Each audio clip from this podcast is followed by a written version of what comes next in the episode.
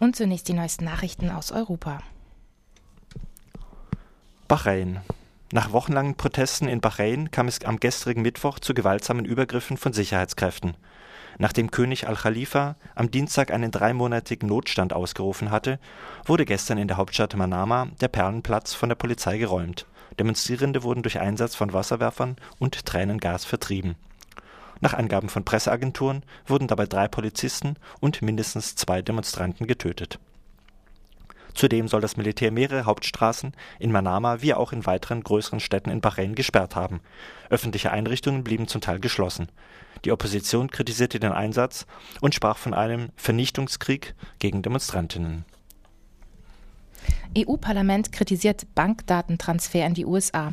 In ihrem Prüfbericht hat die gemeinsame Kontrollinstanz für Europol über erhebliche Mängel bei der Umsetzung der Datenschutzgarantien des sogenannten Terrorist Finance Tracking Program gesprochen.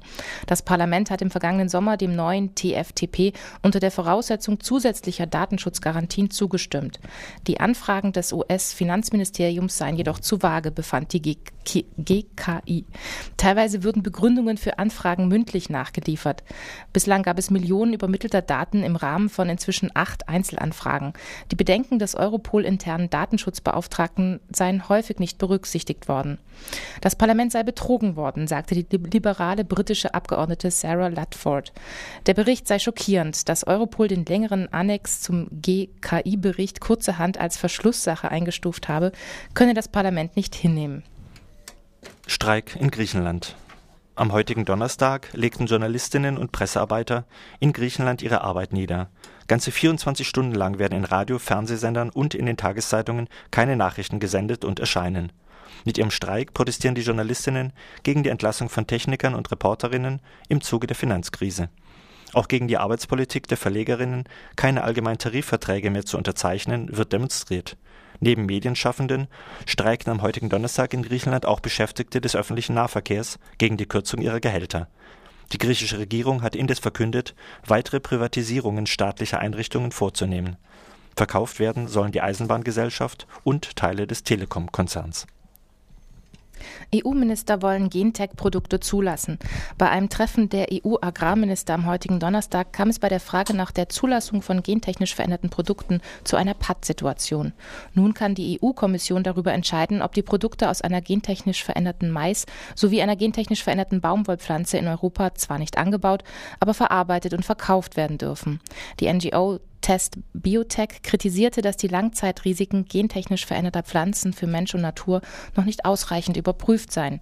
Dies treffe in besonderem Maße auf bestimmte Maissorten des US-Konzerns Monsanto, Monsanto zu. Das Unternehmen habe Gene der Maispflanze so verändert, dass sie Gift gegen Insekten produzieren kann. Die Gifte der Maissorte seien laut Test Biotech neuartig und unter Umständen gefährlich.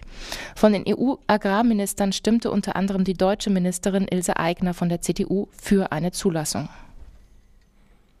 EU-Hilfen für Elfenbeinküste. Nach den monatelangen Unruhen in der Elfenbeinküste hat die EU die Gelder für humanitäre Hilfsleistungen aufgestockt. Laut der EU-Kommissarin für humanitäre Hilfe, Kristalina Georgieva, sollen die Gelder für die Versorgung der mehreren hunderttausend Flüchtlinge mit Nahrung, Wasser und Medikamenten eingesetzt werden. In der Elfenbeinküste tobt seit der Präsidentschaftswahl im November ein Kampf zwischen den Lagern von Alassane Ouattara und Laurent Gbagbo, die sich beide als Staatschefs vereidigen ließen. Nach Angaben der UN sind seit Mitte Dezember über 400 Menschen in der Elfenbeinküste ums Leben gekommen. Internationale Beobachter warnen vor einem drohenden Bürgerkrieg